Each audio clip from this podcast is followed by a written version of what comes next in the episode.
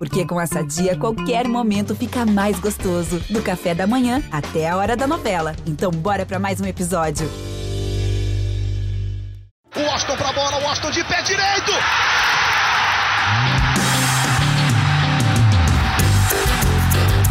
Está entrando no ar o podcast. Sabe de quem?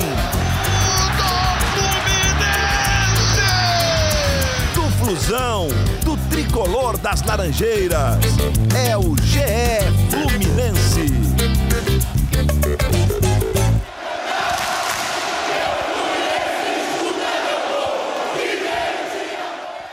Alô, você ligado no GE. Globo e também no GE Fluminense, está começando mais uma edição do podcast da torcida tricolor, edição 138. Sejam todos muito bem-vindos. Eu sou Edgar Marcel de Sá e a gente vai falar muito sobre o empate por 1 a 1 entre Fluminense e Corinthians e São Januário pelo Campeonato Brasileiro. Um jogo estranho do Fluminense, que começou mal no primeiro tempo, cresceu de produção no segundo tempo, justamente quando tinha um homem a menos, buscou o empate com Casares e quase conseguiu a vitória, não fosse alguns centímetros ali, o Bobadilha teria feito um golaço por cobertura no Cássio. Para falar sobre isso e muito mais, chamo aqui ele, que é a voz da torcida tricolor, Gabriel Amaral. Tudo bem, Gabriel? Tudo bem. Um bom momento aí para você que está ouvindo. É... Bem, inspirados no Fluminense ontem, a gente decidiu hoje não ter Cauê Rademacher por aqui e fazer o podcast com a menos. Então vamos ver se o podcast de hoje vai voar a partir de agora com a menos. Como o Gabriel já antecipou, não temos Cauê Rademacher, mas temos Carlos Eduardo Sal, Sardinha, editor-chefe, troca de passes. Tudo bem, Sardinha? Vocês estão enganados, tá? Só para avisar. Esse podcast é uma sessão espírita que acabou de baixar Cauê Rademacher em mim, porque acabou o amor, beleza? Beleza, beleza. Eu quero saber por que acabou o amor, Sardinha. Analisa aí essa atuação do Fluminense, que conseguiu um ponto, né? Dentro das circunstâncias do jogo, o resultado não foi ruim, né? Você jogar 45 minutos com um homem a menos, o resultado não foi ruim. Mas como é que você consegue explicar esse Fluminense que no primeiro tempo, 11 contra 11, foi mal, não conseguiu jogar tão bem contra o Corinthians? Na verdade, acordou só depois de tomar o gol, né? Conseguiu uns ataques ali no final do primeiro tempo. Mas no segundo tempo, quando perde o Abel Hernandes, expulso logo no comecinho por uma, uma dividida com o Gabriel, ele entrou solando por cima, né? Recebeu o vermelho direto. E aí, com um a menos, o Fluminense cresce no jogo, chega ao empate com o Casares, quase consegue a virada com o Bobadilha. Enfim, como explicar esse Fluminense aí um pouco esquizofrênico que jogou em São Januário? É, a grande questão é, que a gente consegue perceber nesses últimos jogos é que nós temos um treinador que ele tem uma boa visão do que vai ser o jogo, ok? Ele arma bem o time, ele foi encontrando nesse processo todo um time ideal para jogar, formas de jogar. Então o Fluminense hoje é um time que ele começa bem armado, eu não digo que começa bem o jogo, ok? Ele começa bem armado, muitas vezes volta do vestiário também bem armado dentro do que é a partida, mas o processo de substituições dele é terrível. O processo de substituições do Roger é muito ruim, entendeu? Ele ontem, mais uma vez, é, com todo respeito de novo ao Corinthians, o Corinthians é um adversário pior do que Atlético Goianiense, pior do que o Fortaleza, hoje. Então, mesmo com a menos, quando o Fluminense faz o gol, principalmente depois que o Fluminense empata, o Corinthians era um time absolutamente apavorado. E o Roger não fez nada para ganhar esse jogo. Nada. Simplesmente nada. Não veio dele, não veio das substituições dele a, a, a força que a gente teve para empatar e a possibilidade de ganhar o jogo. É sobre isso que eu quero falar mais. Gabriel, qual que é a sua análise para a gente começar esse podcast? É, o Fluminense começou com Ganso e Casares, né? Mas parecia que não estava fluindo ali no primeiro tempo é, a disposição do time em campo, muito lento, principalmente antes de sofrer o gol é, do Corinthians que foi um gol de pênalti, um lance que o Lucas Claro, que não vem é, reeditando o, o grande Lucas Claro da temporada anterior, nem acho que ele está tão mal, não. Mas o nível que ele mostrou na temporada 2020 ainda não conseguiu atingir na temporada 2021. Fez um pênalti no Mosquito, convertido pelo Jô. Corinthians abriu o placar e o Fluminense só conseguiu se encontrar no segundo tempo com a menos, né? É, eu, eu assim, eu acho que o, o final do jogo traz, a, a, começando pelo final para depois para o início, né? O final do jogo, os últimos 10 minutos, traz a gente um pouco para a realidade que talvez o jogo possa ter perdido no segundo tempo. É, por quê? Porque no primeiro tempo, quando a gente vê. Eu, eu assisti o jogo na transmissão da Globo, né? Tava, o Júnior estava comentando, e eu achei interessante quando o Júnior comenta ali no. Acho que uns 29, 30 minutos do primeiro tempo, que é. O, o Corinthians está jogando um pouco melhor do que o Fluminense. Mas quem teve chance foi o Fluminense. Tinha tido duas chances ali com a Abel, né? A, a primeira que. Eu acho que nem era uma chance assim tão grande. O problema foi que ele deu aquele chute bizarro. E a outra que era o, o que ele recebe cara a cara, um erro do zagueiro do Corinthians, e, e, e ali é um gol assim, muito perdido. As duas melhores chances eram do Fluminense, né? Que é muito o que a gente vê de Roger, de não sei. E isso a Ardinha falou é muito verdade, do tipo, normalmente, os melhores minutos do Fluminense na partida, os melhores 30 minutos, são os 15 iniciais de cada tempo. É, é, não sei se acaba gás, se é a orientação de depois mexer no bloco, enfim, o porquê que isso acontece, mas acontece. E aí, quando a gente olha o, o que o Fluminense tinha produzido até sofrer o pênalti, a gente até fala: ah, o empate está. O Corinthians está um pouco melhor, o Fluminense teve uma chance aqui mais perigosa, o empate está meio que justo. Só que a gente falha onde a gente não costuma falhar, né? É, é, é o que você falou aí, o, o Edgar. Luca, eu, eu posso relatar seis, sete formas da gente tomar gol que são muito mais prováveis do que é, Lucas Claro perder na explosão, na velocidade e no tempo de bola para Mosquito. Assim, para começar, que Lucas Claro não pode perder na explosão para Mosquito. Ah, por causa do jogador? Não, não, pelo apelido do jogador. Não, não dá para perder na explosão e na dividida para Mosquito. Ponto. se, se, se, o Mosquito ficar incomodado, troca o apelido. Sei lá, dá evolução para abelha, alguma coisa assim. Mas, mas não pode, né? Isso é um fato. O Lucas Claro perdeu ali uma, uma que ele não poderia perder. E assim, é, é, e também depois errou na questão do carrinho. Daí para frente, eu, eu não consegui ver esse domínio todo. Eu vi uma partida muito ruim do Fluminense, mas como o Corinthians joga muito igual ao Fluminense, eu não vi o, o domínio do Corinthians total. Eu vi uma partida muito ruim do Fluminense. E, e, o mais impressionante é que quando você olha melhores momentos, eu não gosto de ser analista de melhores momentos, né? Mas acho que eles podem falar alguma coisa com a gente também. Você passa até os 42 do segundo tempo vendo um lance do Corinthians além do gol, que é só o, o uma cabeçada ali que Marcos Felipe pega no canto. Todos os outros lances são do Fluminense. E isso, assim, numa partida que eu falei, para mim, o primeiro tempo foi muito ruim, e o segundo tempo foi. Aí é difícil avaliar porque tinha um a menos, né? Não, não, não, não, acho que tenha muito como avaliar totalmente bom e ruim. Foi bom, o Fluminense com a menos ganhou de 1 a 0 né? Então eu, eu fiquei muito isso. O, mas o que eu digo é, eu falei em relação ao final do jogo. O final do jogo traz para mostrar de que o jogo não foi a maravilha toda que aconteceu no segundo tempo. O Corinthians se complicou, o Cor... é, é, Silvinho mexeu mal, abriu o meio de campo para um time que ia ter um centroavante, né, Bobadilha, e, e, e Ganso e Casares jogando por dentro, que ia facilitar muito a vida do Fluminense tudo conspirou a favor. Eu digo que eu termino esse, esse, esse jogo pouco esperançoso. Assim, apesar de ter sido. É o que o Sardinha falou sobre Roger não ter feito nada para poder melhorar o time. Acho que a entrada de Bobadilha melhora o time, mas assim, não sei se era o que Roger queria fazer necessariamente. O que eu digo é, eu não saí desse jogo com nenhum ponto em que eu estava preocupado com Roger, deixando de me preocupar.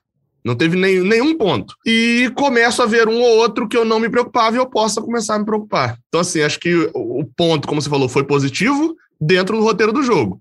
Agora, tem três jogos em casa em que não tem mais ponto positivo que não seja vitória, né? É, é, era uma sequência né, de quatro jogos no Rio de Janeiro, né? Sendo três como mandante e um clássico contra o Flamengo, que o Fluminense já começou mal, né? Já começou tropeçando. Primeira partida como mandante do Fluminense no Campeonato Brasileiro, que o Fluminense não vence, né? É, já havia vencido dois jogos, Cuiabá e Santos, e agora tropeçou contra o Corinthians. O Pedro Corado mandou para a gente aqui no Twitter: atuação acima das últimas. Bom giro que o Roger fez no elenco. Fora o erro no tempo de bola do Lucas Claro no pênalti, controlamos o jogo mesmo com um a menos. O volume ofensivo no final do jogo foi bom. Importante continuar somando pontos. Aí o nosso Sardinha respondeu para o Pedro lá no Twitter. Seguimos com muitos erros de posicionamento e substituições muito equivocadas. Sardinha, o que, que, você achou aí? Você já falou um pouquinho no começo sobre as mudanças do Roger. Detalhe um pouco mais para a gente. O que você achou das substituições ontem, né? O Fluminense perde o, o, o Abel Hernandes expulso. Ele entra com o Bobadilha no lugar do Iago, que acabou até jogando bem, né, o Bobadilha. Mas o que, que você achou, num geral, das substituições do Roger ontem contra o Corinthians? É, eu, eu achei muito equivocadas. E, e de uma maneira simples explicar, assim, primeiro, ele começa o jogo, ele tenta começar um 4-4-2. Eu acho muito válido, e, e repito, O Roger ele tem boas ideias de início de jogo. Talvez isso, essa leitura que o Gabriel tem, talvez seja uma leitura até muito comum para o torcedor em geral do Fluminense, porque ele vê um time começar bem nos tempos. Isso é fato, isso acontece. Por quê? Porque eu acho que a leitura dele do que vai ser o jogo mostra que ele é um cara que sabe estudar o adversário, sabe ver como vai ser. Ele povoou o meio de campo porque ele falou assim: cara, primeiro, eu preciso é, é, combater o Corinthians pelo que ele tem de melhor. Né? Então, se eu, se eu encher aquilo ali, porque são dois times que não gostam muito da bola nem o Fluminense, nem o Corinthians. São dois times, se você pegar o histórico de jogos, são dois times completamente reativos, né? Usando a palavra da moda. Então não gostam da bola. Ele pegou, povoou o meio-campo e falou: bom, eu não tenho o Nenê, eu não tenho o, o Fred, eu tenho que mexer no time, não tenho o Caio Paulista, que traz uma força ali para o time. E aí ele pega e muda. Vamos tentar uma coisa diferente? Pô, achei muito legal. Quando eu vi a escalação no primeiro momento, eu achei interessante. Eu falei, pô, de repente é uma boa tentativa. E pode ser que treinada essa tentativa fique boa. Agora, claramente você vê ali, não é culpa do Roger, porque ele não tem tempo de treinar um, um esquema novo. Quando ele começa com 4-4-2, o que você mais vê no primeiro tempo é Ganso e Casares se esbarrando. Não sei se vocês dois notaram isso. Não eu... sei se deu para vocês notarem isso, né? Eu confesso que não reparei. Eu, eu assim, até dentro disso que você falou eu acho que eu, eu reparei até. É, ele até responde sobre Casares na coletiva, mas vi muito de Gabriel Teixeira também. O time do Fluminense centralizando muito. Sim, mas é isso. Aí você viu os dois, você via que os dois trocavam Sim. passes assim de dois metros de distância. Por quê? Eles estavam ali meio que ocupando a mesma faixa de campo. Então, e, e, você perde, tendo os dois ali juntos, naquele movimento, você ficando só com o Gabriel, você perdia em velocidade. O que, que eu imagino que ele que ele pensou. Ele falou assim: pô, normalmente, o que, que eu teria? Eu teria o Fred na frente, que não significa velocidade, mas eu tenho aqueles dois caras abertos, né? Que é o que ele bota normalmente, que é o Caio e o, e o Biel, e ele vai ter velocidade naqueles dois. O que, que ele imaginou? Poxa, hoje eu não tenho Fred, mas eu tenho o, o Abel. Então eu vou estar tá sempre acionando o Abel com caras que têm bom passe, e realmente tem. Vão botar o Abel na cara do gol ou o Biel numa situação melhor. Mas se você notar também, o Biel começou a voltar muito para ajudar a buscar esse jogo. Então o Fluminense virou quase que um 4-5-1, tá? Ali naquele começo de jogo. Beleza. Isso eu concordo, isso eu concordo. Quando você é falou um... 4-4-2, eu fiquei pensando, foi mais um 4-5-1. Não, não, não. Mas, uh ele, você falou é de 4-4-2 abriu... que era o que ele queria, né? Era o que, queria, era o que ele talvez. queria, exatamente. Existe uma diferença entre o que ele queria uhum. e o que realmente aconteceu. E ele, na verdade, ele ficou meio perdido nisso. É, repito, porque não dá para culpar o Roger de você não ter tempo de treinar, cara. Você acaba um jogo, você viaja, você volta. Quando você vai pensar em montar um novo esquema, você perde dois jogadores. Aí, pô, você já tem que mudar o que você estava pensando. Entendeu? Então, realmente não tem tempo, gente. Enquanto você não tiver uma semana, duas semanas para poder treinar o time, você não pode pensar muito em mudança de esquema. Mas legal, ele foi ousado, ele tentou uma mudança ali. Não o culpo por isso, ok? Agora, vamos lá. Ficou claro que nessa esbarrada que Casares e Ganso começaram a dar, o time não rendia. O time parece que batia numa parede do Corinthians e voltava. Batia na parede e voltava. Tanto que as melhores chances que a gente teve, você mesmo citou, Gabriel, foi uma bola do Abel, uma única bola que, digamos, foi uma jogada trabalhada, a outra foi um presente que a, que a defesa do Corinthians entregou. Né, é que até se ele. inicia numa, numa, tentativa de jogada individual de Gabriel Teixeira, né? Ele passa por Ok, dois, mas, mas, ela é, morre. sim, sim. Não foi uma jogada criada, né? Totalmente. Não, não foi uma jogada criada. Foi, foi, uma, foi uma sorte, né? Aí, o que que me preocupa, gente, muito, demais. Quando você tem um jogador expulso, que aí vem a pergunta do Edgar. Você, o, o, mais uma vez, ele acerta. O que eu digo é que ele tem boa visão do jogo. Ele monta duas linhas de quatro, né? Ele faz isso, uhum, que é o uhum. que um, uma atitude normal. Todos os bons técnicos fazem isso. Entrar o Bobadilha, não acho que seja ruim. Por quê? Porque você mantém o que eles chamam de profundidade. Né? Se você tira todo mundo ali, perdeu o Abel e deixa um time só rápido naquela linha, e um jogador tipo Luiz Henrique, ali como sendo um, você não ganhava profundidade com Bobadilha você ganha, ou seja, você consegue de repente usar a mão de bola longa, né? Que aí ele tem aquela, aquela coisa daquele tamanho dele, aquele tanque que pega a bola, consegue matar, de repente esperar os caras chegarem. A entrada do Bobadilha não foi errada. O erro foi a saída do Iago. Por quê? Primeiro fator que tem. Se você passa a ficar com menos um, é óbvio que o teu time vai ter que se desdobrar absurdamente em termos físicos, né? Para conseguir manter a intensidade do jogo. Ele pega e tira o único cara do nosso time que parece que tem três pulmões, né? Que é o Iago. E coloca o Bobadilha, mantendo no meio Casares e, e Ganso. Tá? O time passa a não ter mais a mesma velocidade que podia, porque eu estava vendo que o Corinthians estava morto. Gente, o Corinthians é um time fraco, cara. Todo respeito de novo ao Corinthians por toda a história que tem. É um time fraco. O Corinthians é um time de meio para baixo de tabela. Tá? Então, pô, o, o, time do Corinthians não consegue jogar, mesmo o Fluminense com menos um. Uma mínima. Ah. Não, então, até para poder fazer um contraponto nessa questão de água. É porque eu vou fazendo anotações durante o jogo, né, para fazer o, o vídeo lá do, do a live do Raiz Tricolor. Nessa hora da substituição, só para con confirmar o que você falou antes, eu tô olhando aqui os dados do Footstats. Abel Hernandes, isso de Abel ser o cara para fazer pivô e etc. e não ter funcionado, Abel Hernandes no primeiro tempo inteiro deu três passes. Primeiro tempo inteiro, ele deu hum. três passes. Um para Egídio, um para Martinelli, um para Iago Felipe, todos para trás. Talvez para Egídio possa ser para o lado, né? Mas todos para trás. Uhum. Ou seja, realmente não funcionou. Mas aí, voltando para a questão de Iago, eu escrevi na hora da substituição, eu escrevi bem assim. É, ele tinha dois caminhos. Vai precisar de velocidade e de fôlego, porque ele vai ter que sair para o jogo. Se ele estivesse ganhando, não. Isso ele que sair para o jogo e vai tomar contra-ataque. Ou seja, ele vai precisar de Iago. Ao mesmo tempo, é. o Corinthians deve se fechar. E ele vai precisar de qualidade no passe, do passe vertical, né? O passe que vai achar jogadores na frente. E aí ele vai precisar de ganso. Considerando que Martinelli não pode sair, né? Você não vai tirar o cara que tem essas duas coisas. O cara que tem velocidade e fôlego e tem passe é Martinelli. É, é, ele ia ter que escolher um. Aí eu escrevi embaixo. Escolheu a qualidade no passe. Foi uma escolha é, é na, na hora, tá? Na hora. Eu achei a escolha certa? Não. Funcionou? assim, para mim até funcionou, mas por uma questão do Corinthians. O Corinthians é um time que, depois disso, ele tira o, Xavier, né, tira um, um volante, é, é, passa a ser um time que explorou nada o contra-ataque. Ou seja, ele tirou a velocidade e o fôlego, e o que, que o Corinthians não utilizou? A velocidade e o fôlego. Então, Porque ele deu sorte, é isso que eu quero então, dizer. Então, isso, exatamente. Aí é aquele negócio, assim, ele, ele acertou? Acertou. Porque ele quis? Provavelmente não. Não. Aí o que, que, ele passa a, não, e o que, que ele passa a fazer? Aí onde, onde ele posiciona o Casares, Gabriel? Ele joga o Casares para a direita, não é? O Casares vira o nosso ponta direita, né? Começa a trabalhar a bola ali dele, você vê que ele começa a cruzar a bola para a área. É? Ele fica jogando lá direito, cruzando bola para a área. Uma função que é como se fosse aquele meia para o lado direito, que você pode fazer isso do Iago. Você poderia ter, ter, ter colocado o, o, o, André ali no meio e ter colocado, entendeu? O Iago para a direita. Mas provavelmente não com a mesma qualidade, né? Depois, não, não, não, não, não com a mesma qualidade de passe, mas você tem o Ganso no time, você tinha o Ganso e o Casares, entendeu? Para ficar ali cruzando do jeito. Eu penso efetivamente, o que, que o Casares conseguiu demais ali na direita? Nada. A jogada que ele fez, que ele entra pelo meio, que é, é, como se fosse aquele homem de trás, né? Que a gente chama o homem de trás que pisa na área.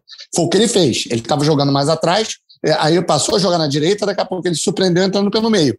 É uma jogada que o Iago faz muito. O Iago tem chegado pisando na área ali, naquela posição, tanto que o Iago passou a fazer até alguns gols, né? Poucos, mas passou a fazer. Então não é uma questão de tática o, o fato do, do Casares ter aparecido e ter feito o gol. O gol que o Casares faria ali, até pelo cruzamento do Egídio, mais uma vez do meio para frente, o Egídio é muito melhor, é a nossa melhor opção. O cruzamento dele foi perfeito. Você teria alguém entrando ali. Poderia ter sido o Martinelli, poderia ter sido o, o Iago, entendeu? Não é o que eu quero dizer é o seguinte: não houve mérito na permanência do Casares no jogo, tá? E aí, quando você vai para as substituições finais, juro para vocês, eu tirei foto com calma das substituições, que era para eu aumentar minha raiva. Porque quando ele começou a mexer, que é a hora que você fala assim, cara, principalmente depois do gol do Fluminense, aí sim, vamos tirar o Casares. Não, ele não tira. Quando é que ele mexe, que ele tira o Casares? Ele só tira o Casares aos 35 do segundo tempo. E aí o que, que ele faz? Botou o Kaique. Ok. Substituição certinha. Mas, no meu entender, desculpa, no meu entender, muito tarde. Aí ele pega o André, substitui pelo Martinelli, ok. Essa troca é seis por meia dúzia. Não tem o que discutir. A segunda parcela de substituições me deixou mais revoltada ainda. Por quê? Porque aí na hora que o Fluminense. Cara, o Fluminense podia ter decidido aquele jogo no final. O jogo estava todo para o Fluminense. O Corinthians era um time completamente apavorado. O Corinthians, e, e, na hora que o Corinthians se lança, tipo assim, acho que deu uma, uma, um pouco de, de consciência no time do Corinthians. Falou assim, cara, não é possível que a gente vai empatar com um time com menos um né, depois de estar tá ganhando. Aí o Corinthians se lança para frente e você pensa o quê? Pô, agora vamos explorar. Agora mesmo que de repente num contra-ataque, mesmo 10 contra 11, a gente ganha o jogo. E aí ele tira todas as possibilidades de passe do Fluminense. Porque ele tira o ganso para botar o Wellington. O Wellington, gente. Tirar o Biel para botar o Luiz Henrique, o Biel já estava morto. Talvez o Biel tivesse ter saído nessa leva de 35 minutos. Biel, Biel já tinha jogado, ele já tinha jogado os 90 contra o Atlético quarta-feira, né? Não, os 90 é, não. contra o Atlético. É, e então, você com 10. A, então, e, e, você com 10, a sensação é que você joga 120 minutos, né, cara? Com hum, 10 jogadores não, em campo. Sim, então, totalmente. O, o, o Biel completamente morto. Aí ele tira, ele tira, em vez de tirar o Biel antes, botar o Luiz Henrique para poder ganhar uma velocidade ali, é, já mais cedo, não. Então o Fluminense não explora o melhor momento do jogo, em nenhum momento a gente explorou. A gente conseguiu explorar bem. Então a gente não ganhou, mesmo 10 contra 11, é impressionante. Mas a gente está aqui reclamando, chorando o fato de não ter ganho um jogo que era para ganhar. Mais um jogo que era pra, independente da expulsão do Abel, que, na minha opinião, não dá para dizer que é injusta, eu só acho exagerada. Não dá para dizer que é injusta, ok? Eu achei uhum. exagerada a decisão do juiz. Tá? E o, e o Bobadilha, que para mim já está merecendo uma, uma chancezinha de iniciar um jogo, de começar com ele ali na frente, para a gente ver ele ali na frente se ele não vai render mais. Eu gostei muito dele ontem. Ele fez um papel muito bom ontem, muito importante para o time. Então é isso, gente. Então as substituições do, do, do Roger vêm sendo erradas nos últimos jogos. Ontem, para mim, foi o cúmulo. Num jogo 10 contra 11 que a gente precisava de mudanças mais importantes, mais efetivas. Ô, Sardi, eu vou até deixar o Edgar tá sem falar eu já há uns 20 minutos. eu tô esperando. Tô deixando vocês falarem. Não, é, não eu vou. Tô poupando a voz para poder dar um, um, outro contraponto também, né? Porque é, o do Bobadilha eu, eu, eu, concordo, gostei também, aí, e isso me chamou mais os olhos ainda quando eu, você para para olhar os melhores momentos e ver que ele participa de praticamente todos depois que ele entrou. Assim, eu, eu não diria o, o já tá merecendo, porque para mim isso começou ontem, né? Antes disso, para mim era muito mais aquela aquela coisa que a gente tem mais de carisma e etc do jogador do que bola mesmo, mas ontem fez uma partida suficientemente bem para a gente poder falar, hum, pode ser que ele brigue com o Abel, mas para mim o segundo desse, dessa lista toda é, tem que ser John Kennedy. Mas é, é da substituição, eu não vi, mas umas duas ou três pessoas chegaram para me falar que parece que Ganso tinha sinalizado alguma coisa para o banco. E aí talvez Ganso não soubesse que tinha 42, 43 e que ia ter que só que aguentar mais alguns minutos. Então eu não sei. Ganso é um cara que não, não me lembro qual foi a última partida que ele jogou 90 minutos também e também foi com a menos. Então é bem possível que ele possa ter pedido para sair. E considerando que ele pediu para sair, as opções que eu vi aqui, que aí o Fluminense ainda tinha no banco, é, tinha o próprio. Tinha, enfim, Danilo Barcelos, David Braz, Manuel Julião, tinha o Gustavo Apes e Luca que são jogadores mais de frente, e Ganso estava atuando como volante. Então a entrada de Wellington aos 88 não me ofende nesse ponto. Se Ganso realmente tiver pedido. Se Ganso não pediu para sair e Roger escolheu só para parar o jogo, para mim podia ter parado o jogo depois. Não precisava ter parado o jogo naquela hora, não. E a de Luiz Henrique para Gabriel Teixeira, é, eu entendo a questão do cansaço que era para ter botado Luiz Henrique antes. Ok.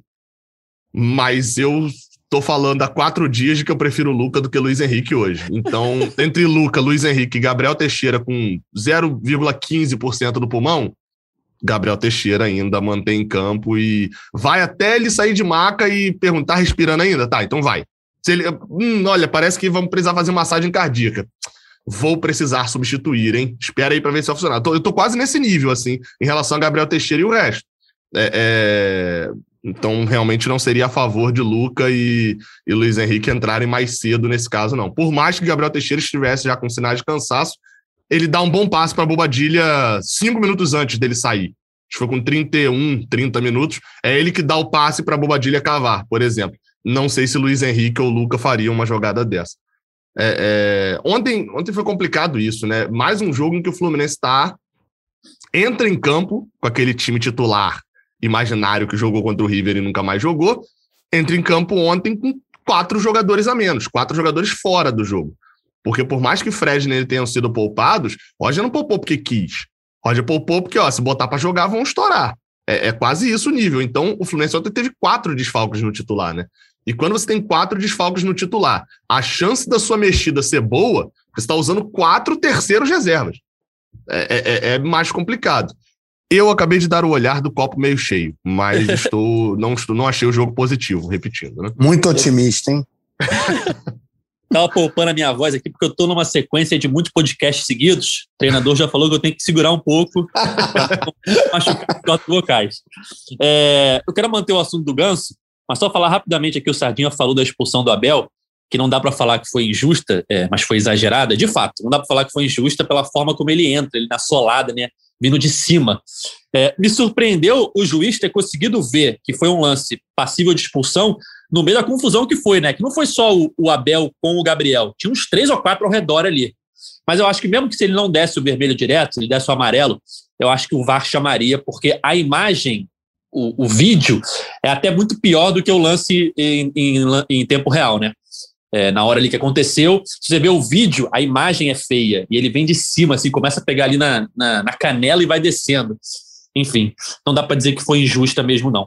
Mas voltando ao assunto do Ganso, que vocês falaram muito, tem muita mensagem aqui no Twitter, é, umas cinco ou seis aqui do pessoal que mandou mensagem pra gente, falando que o Ganso jogou bem. É, mais uma vez o Ganso entrou e foi bem e tal. E aí o João Geraldo, ele levanta o debate aqui. O Fluminense tem tudo para jogar com o Ganso no meio. O Nenê não fez falta nenhuma. O Flu jogou com a menos por 45 minutos e jogou bem. Normalmente costuma jogar 80 minutos sem um jogador quando o Nenê está em campo. Estamos evoluindo. Aí fica aquela eterna discussão: Nenê ou Ganso. É, essa boa atuação do Ganso ontem, ter jogado bem, ter ajudado ali o time, principalmente quando estava com a menos e tal, que, que vocês acham? Que continua esse debate? O Nenê, de fato, não ajuda nada? Eu acho que é um pouco de exagero. Que o Nenê tem a sua importância ali, principalmente em jogadas de bola parada, em cobranças de falta, enfim. Ele tem ajudado. Se a gente for pegar os últimos jogos aí, quase sempre ele participa de alguma forma do gol. Mas sempre que o Ganso entra e quando o Ganso joga bem, nasce esse debate de novo, né, Gabriel? É, assim, o debate eu passo, tá? A questão do debate Nenê ou Ganso. Eu joguei eu... para você porque eu sei que você gosta desse assunto. É, é nossa, olha. Ah, Gabriel, vamos debater que Nenê ou Ganso ali para tirar a segunda via da identidade na fila do Detran. Pô, na hora tô no Detran já. Muito mais legal o Detran. Mas, é, mas sobre a atuação de Ganso especificamente, Assim, foi. É, é, aquilo que eu sempre falo, né? É, tem coisas que eu posso. Ah, eu posso odiar ganso, mas tem coisas que a gente não pode tirar e ignorar a realidade. Ganso ontem foi responsável por quase um quinto dos passes do Fluminense. Aí pode falar, pô, mas foram passes para o lado, para trás. Ganso só toca para trás. As pessoas que mais receberam bolas de ganso são os jogadores ou ao lado dele, no caso de Calegari e, Calegari e Egídio, Martinelli, que jogou ao lado dele também, né, considerando que às vezes ele recuava para jogar ao lado de Martinelli no segundo tempo, e Casares. E, e, ou seja, ele trocou passes ali pelo meio de campo. E é, é o estilo dele jogar. E, enfim, o, o, Fluminense reteve muita posse de bola. Um jogador que troca 82 passes, se eu não me engano. Foi mais de 80 passes no jogo. Não, não. Posso te ajudar, Gabriel? Eu, tô, eu peguei, baixou um espírito em mim, antes do podcast, de Gabriel Amaral. Eu falei, eu vou pegar os números do Ganso. Aí peguei. Primeiro do time em passe, 82, exatamente o que você falou. Três faltas sofridas. Acertou 95% dos passes. 100% das bolas longas ele uhum. tentou. Ganhou 89% dos duelos. 8 e 9. Só perdeu a posse de bola cinco vezes em 94 ações. Pô, gente, aí a discussão que eu quero entrar nisso, não, não, de, não quero discutir igual o Gabriel, eu prefiro ir para o Detran também. Se tiver que discutir Nenê ou Ganso, eu prefiro ir para o Detran junto com ele. Só que é o seguinte, vamos para pensar. O Ganso, esse ano, vocês lembram, 2021, de uma partida ruim, que você diga do Ganso? Em 2021. Eu quero que me diga só isso. É ruim? Nenhuma, cara. É, Nenhuma da, partida daquelas ruim. que, tipo assim, comparando com aquelas que a galera vai lembrar contra o Volta Redonda ano passado, 3 a 0 ali, aquela partida da volta do, do futebol, por exemplo, que é uma partida trágica dele. Não tem nenhuma dessas partidas trágicas, né? Isso é fato. Ok, Isso não- nem no começo do, nem no começo da temporada, quando a gente botou o time júnior para jogar no começo do estadual, ele foi o destaque em campo. Ele fez aquele time, ele tentou fazer aquele time jogar. O Uhum. tempo todo, desde, desde que ele está jogando essa temporada, principalmente, todas as vezes que ele entrou, ele foi útil, de alguma maneira. Eu acho que existe uma implicância covarde contra o Ganso, porque assim, sempre esperam que ele seja aquele Ganso do começo do Santos. Nunca mais E vai então- ser. Nunca mais. Eu diria que já Não. nem esperam mais, tá? Já Não, nem não, não, esperam não, mais, não. Porque tem gente que faz essa comparação. Sim, sim, tem gente sim, que já assim, começa o a pessoa comentário já nem com essa espera. comparação, Gabriel. A Não, a, pessoa já- gente não, a gente já sabe. Aí, aí vem aquela discussão, ah, ele é o jogador de 400 mil. Não, cara, pode até não ser. Mas o Ganso, quando entra, o Ganso faz o time jogar. O Ganso pega a bola de primeira, ele roda a bola e ele acha sempre a melhor opção. Ele muda o lado do jogo, quando ele vê que aquele lado está pior, ele acha um lado melhor. Muitas vezes o passe dele entre as linhas é um passe que cai no pé de alguém, bem resolvido. Isso é uma qualidade que poucos jogadores têm. Primeiro ponto. Segundo, ele tem que jogar no lugar do Nenê? Não. Continuo achando o Nenê um jogador decisivo para o time do Fluminense. É um jogador que muitas vezes dos pés dele saem jogadas decisivas. O que eu acho volta a cair na mesma reclamação que eu fiz no começo do podcast. Substituições do senhor professor Roger. Por que ele tem que ficar tanto tempo com o Nenê em campo? Por que o Ganso não pode ser o cara que tem essa chance? Outra coisa que ele ganha. Como a gente tem tido problemas dos lados, e o Casares mostrou ontem que pode jogar do lado também, por que não tentar um, um Biel e Casares? Ou um, ou um Casares e Caio Paulista, quando você não tiver o Biel jogando dos lados, e ter o Ganso ali no meio, fazendo essa, esse passe, esse passe preciso, aí sim, no lugar do Nenê, é, jogando mais tempo. Pô, começa o segundo tempo, 10 minutos, o time não está andando, bota o Ganso. Tenta usar mais o Ganso. A prova ontem de que isso é da cabeça do Roger é o fato do próprio Casares só ter saído aos 35. Se a galera reclamava, dizia que era porque o Nenê é dono do time, que ele não sai porque o, o, o Nenê manda em tudo, não tem nada a ver. O Roger, do mesmo jeito que ele demora para tirar o Nenê no jogo, ele demorou ontem para tirar o Casares. Então é uma coisa do Roger. Não é uma coisa específica do Nenê ou do Casares. Demora a mexer, né? Ele demora a mexer, é, É. dele, é erro dele. Então o Ganso, na minha opinião, está merecendo mais minutos nesse time. Não significa que eu esteja dizendo aqui que o Ganso tem que substituir o Nenê. Não é. Pronto, estou indo para o Detran. Vou, É. Sardinha, vou acrescentar. Ele tá merecendo e vou acrescentar, ele tá tendo. Diria eu que ele está tendo. Junho é, já é o mês, tirando março, que ele foi titular ali várias vezes, né? Mas junho já é o mês que Ganso mais jogou pelo Fluminense nesse ano. Perfeito. É, acho que tem muito a ver também com a questão da quase saída para o Santos. Vai ter também uma coisa de afagar o ego. Tipo, pô, eu acho que, no fundo, ele queria ter ido para o Santos, não por nenhuma questão do Fluminense. Mas é óbvio que o cara quer jogar, pô. E ele está mostrando que ele está afim de jogar. É, isso é. A gente já pode falar que Caio Paulista faz falta nesse Fluminense? Muita, Segundo muita, jogo muita, sem muita. ele. Já, já. Pode te interromper, inclusive. Já, já. Pode falar, pode falar, tô falando. Pode... Como é que era o nome do Você, grupo? Gabriel Sardinha, Sardinha 22, não era o nome do grupo? Não era Sardinha 22, que eu falei que ia voltar no passado, ia dizer para as pessoas que eu estava morrendo de saudade de Caio. Paulista e Egídio? Então, é isso. Mas é, é, é, quando, tanto que quando Sardinha sugeriu Gabriel Teixeira e Casares, eu pensei, cadê o Caio Paulista nesse time aí? Onde está Caio Paulista? Precisa. Mas é, ontem eu Mas eu que, rapidamente citei Casares e Caio Paulista, você não viu?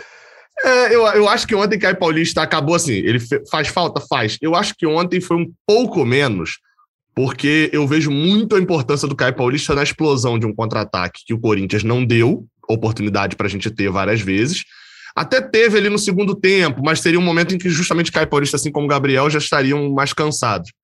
E, e o Corinthians ataca muito pela direita. Então, essa marcação de Casares não foi tão exigida de, e de Calegari. Então, acho que Caio Paulista, nesse ponto, também não faria tanta diferença. Mas faz falta, assim. Seria melhor com ele? Seria. É, é, fez uma diferença tão grande quanto fez contra o Atlético Goianiense? Não, achei que contra o Atlético foi mais. E assim, se for de fato lesão muscular, vai vir Fla-Flu sem Caio Paulista também. Eu, eu acho que ele fez muita falta no segundo tempo ontem, Gabriel. Muita falta. Mas será que ele não estaria já Paulista. cansado? Não, porque o primeiro tempo o Corinthians não deixou jogar da maneira que ele jogaria, aquela coisa de arrancar, ter, ter várias arrancadas com a bola, ter que voltar toda hora, exatamente é. pelo que você falou. Até porque, como o Corinthians não ataca muito do lado dele, ele não teria aquela loucura que é realmente o lado direito do Corinthians muito mais forte, com o Fagner, né? E o Mosquito uhum. caindo ali e tal. Então, o Paulista não voando, teria mosquito. tido tanto problema. Mosquito, você falou que existem sete maneiras do Fluminense tomar gol que não seja aquela. Existem mais de sete maneiras de se matar um mosquito, né? Então, Lucas Claro deu mole, é verdade. Mas o Caio Paulista não teria tido, talvez, o mesmo trabalho que ele teve em alguns jogos, por exemplo, do organizado é, Atlético Goianiense, que, que é, torrou sim. o saco ali do lado dele, naquele lado esquerdo, né? É, talvez fosse isso. É, eu, eu, eu olhei isso. A importância, ele seria importante no segundo tempo, eu só não achei que ele teria gás, mas realmente talvez tivesse, ainda mais por ter ficado de fora né, do último jogo, talvez fosse importante. É, o, o, assim, o que eu gostei ontem, pelo menos, que é isso que o, o, o Sardinha falou lá no início. Como eu falei, eu não, não teve nenhuma coisa que eu estava preocupado com o Roger, que ontem ele virou e falou bem assim: aqui, Gabriel, ó, eu fui mal e tal, mas está aqui a solução daquele problema que você tinha relatado. Não teve nenhum. O que eu gostei é que foi ele a, a, tão pedida variação, ela não vem, não precisa vir do Fluminense saindo do esquema que está hoje para botar três zagueiros ou para botar quatro atacantes, a ser aquela mudança extremamente visível, que é quase um choque de ordem lá dentro. O que eu gostei é que eu vi o Fluminense jogando de outra maneira. Deu certo? Mas no primeiro tempo, não. Mas puxou os pontas para dentro, montou esse 4-5-1 aí que, que, o Sardinha chegou a falar e tal, deixando a Bel na frente. Não deu certo. Mas eu lembro, e vou focar muito tempo numa coletiva de Roger, que ele falou: o problema do, de você achar variação é que você joga quarta e domingo. Então, se você está no meio de achar uma forma diferente de jogar e vem um tropeço ou outro porque você pegou um caminho errado, você tropeçou três vezes, você está demitido e acabou a sua chance de achar a variação. Então você nunca pode ir de cara para outro lugar, porque você não tem tempo de treinar, você tem que testar no jogo, e se deu errado, você quase que volta do zero, porque você não pode perder o jogo seguinte. Então, essa fala de Roger me fez dar 10% a mais de crédito a ele pelo fato de que o Fluminense jogou desde o início da temporada, quarta e domingo, direto. E outra, tá? aí é onde vem a cobrança Roger. Entendo sua reclamação? Entendo, mas olha aqui, eu espero que o Fluminense continue jogando quarto domingo até novembro. Porque eu espero que o Fluminense vá para a final da Libertadores ou a final da Copa do Brasil. Então, não, não, adianta eu comer, eu não vou comemorar se o Fluminense voltar a jogar só domingo, não. É, é, eu quero que jogue quarto domingo direto. E aí é o famoso o russo que, que, que define o que, que Roger tem que fazer, né? O famoso russo Sivirovski. Se vira, né? É isso, é, mas está dentro do que eu te falei, né? Que, que aquilo que eu falei tá, também antes. Que, que a minha crítica a ele são as substituições, não a forma de armar o time. Eu elogiei a tentativa dele de fazer o, o 4-4-2 disfarçado de 4-5-1. Eu elogiei, foi, foi legal. Foi uma boa ideia, entendeu? Foi uma boa tentativa. E também citei isso, falei, não dá tempo do cara treinar. Ele está tentando isso trocando o pneu com o carro andando. É isso que ele vai fazer. O Gabriel falou sobre o Caio, tem que ver qual a questão que ele teve, né, muscular, se foi lesão, se foi só uma precaução dele não enfrentar o Corinthians. É, vamos ficar de olho aí no GE. Globo para a gente ter essas informações no decorrer da semana, né? Já que o Fluminense se representa hoje, é provável que a gente tenha notícias sobre o Caio Paulista nos próximos dias, tanto para o jogo contra o Atlético Paranaense, como com, para o clássico contra o Flamengo no próximo fim de semana. E falando do próximo compromisso, Atlético Paranaense, quarta-feira, às 16 horas, no Raulino de Oliveira. Tende a ser um joguinho bem complicado, hein? Porque o Atlético está bem, está bem encaixadinho.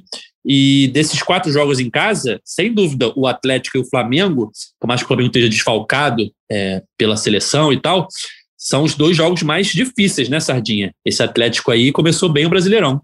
Esse é o medo. O Flu corre o risco de ter chegado nessa sequência para ver como foi grave não ter mantido a vitória contra o Fortaleza, ter perdido para o Atlético Goianiense e não ter ganho ontem do Corinthians. Você vai agora numa sequência de quatro jogos em que você já empatou o primeiro e os próximos dois são muito embaçados. E aí você pode ser que chegue na, no quarto jogo já naquela meia crise, assim, aquela coisa meio balançada. E o que, que é pior para mim de pensar nisso, Edgar? é que você passar por um momento desse, exatamente no momento em que vai retornar a Libertadores, é desesperador. Quando já era para você estar com um time completamente montado, bem estruturado, um, um, uma forma de jogo é, clara, objetiva, você não tem mais isso. O time está, uma palavra que meu avô adorava usar, claudicante. Quem quiser aí, entra no dicionário e procura. O jogo contra o Ceará, que é o quarto jogo da sequência, né? Vai ser o penúltimo jogo antes da Libertadores. Depois do Ceará, o Fluminense enfrenta o esporte, fora de casa, num final de semana. E aí, na quarta-feira seguinte, terça-feira, perdão, ali na, no meio da semana, o Fluminense já enfrenta o Cerro Porteño pela Libertadores. Então, é, tem que se recuperar, né, Gabriel? Tem que começar a vencer novamente. Esse jogo com o Atlético é difícil, mas é, eu acho que é mais fácil, mais provável o Fluminense conseguir vencer o Atlético, se jogar bem, do que o clássico contra o Flamengo, que tem sempre um componente de clássico, é sempre mais difícil, enfim, é sempre um jogo mais imprevisível. Então, esse jogo com o Atlético passa a ser mais importante ainda para o Fluminense reencontrar o caminho das vitórias, porque daqui a pouco ó, tem Libertadores batendo na porta, né? É, é realmente, a gente ficou muito na, na memória do, de pensar bem assim: ah, jogo da Libertadores é só lá no meio do, de julho. Ah, é só lá no meio de julho o jogo da Libertadores. Não, falta tempo, tem que escolher, tem alguns jogos. Aí você vai ver e fala bem assim: não, não, duas semaninhas, meu amigo. A gente hoje só tem meio de semana, né? O calendário de, de, de torcedor ele é medido em jogos no meio de semana. Atlético Paranaense e Ceará. É, são dois meses de semana e já tem o jogo contra o Cerro Portenho no outro. É, eu, eu eu concordo com o que o Sardinha falou de ser preocupante, isso tá acontecendo logo na Libertadores, mas tem duas semanas ainda. É, é melhor que só a Libertadores seja daqui a duas semanas. E, e a gente olha para os últimos cinco jogos e veja só uma vitória agora do que se a Libertadores estivesse sendo agora e a gente estivesse nesse mesmo período. Quatro jogos são, é, é, é, é muito tempo.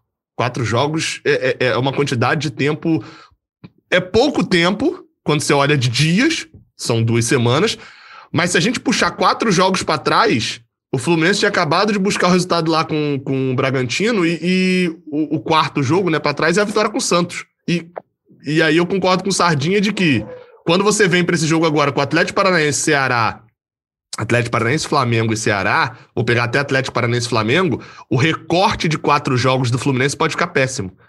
Antes do jogo contra o Corinthians, eu falei: ó, a gente vai para quatro jogos em casa. Falei isso lá no Raiz Tricolor. Quatro jogos em casa. Se a gente fizer 10 pontos nesses quatro jogos, tá ótimo. Tá ótimo. Perfeito seria 12, mas tá ótimo 10 pontos. O problema é que o empate vem no primeiro. Aí você fica obrigado a ganhar os outros três. Essa é a maior complicação. O jogo com o Atlético, eu acho a, o mais negativo disso tudo é ele ser em volta redonda. Você perde um dia de preparação, sem dúvida porque você tem que ir até a volta redonda, voltar de volta redonda, o jogo é cedo, então você não pode nem ir no dia do jogo, tem uma série de complicações. É, o jogo contra o Flamengo não tem local ainda, não sei se será em volta redonda, se vai levar para outro estado, então isso prejudicou demais a sequência do Fluminense. E o jogo contra o Ceará, pelo menos, é São Januário de novo, que afeta menos, né? A logística do Fluminense. Eu estou muito preocupado porque o que seria uma sequência de quatro jogos no Rio para depois ir para Recife, para o Paraguai e voltar para jogar mais dois no Rio, pode ser uma sequência de seis fora de casa, praticamente, né? Seis longe do Maracanã. Ah, ah, esses são aqueles fatores que a gente tem que colocar na, no peso na hora de, de avaliar também as coisas, né? Estou preocupado. Hum, estou preocupado. É, antes de encerrar, eu só queria dar uma, uma parcial aqui da nossa Liga do Cartola, porque estamos chegando aí no fim do mês em breve teremos o primeiro campeão mensal que será convidado para participar aqui do nosso podcast para conversar aqui com a gente sobre o Fluminense. E olhando aqui, a rodada não acabou ainda, é verdade, tem mais um jogo hoje, mas dando uma parcial aqui de momento, é, temos ao, pelo menos aqui, ó, tem, tem, vários times na briga, né? Vários times ali. É, o, o, líder é o Flu Marcelo FC, está com 400 pontos.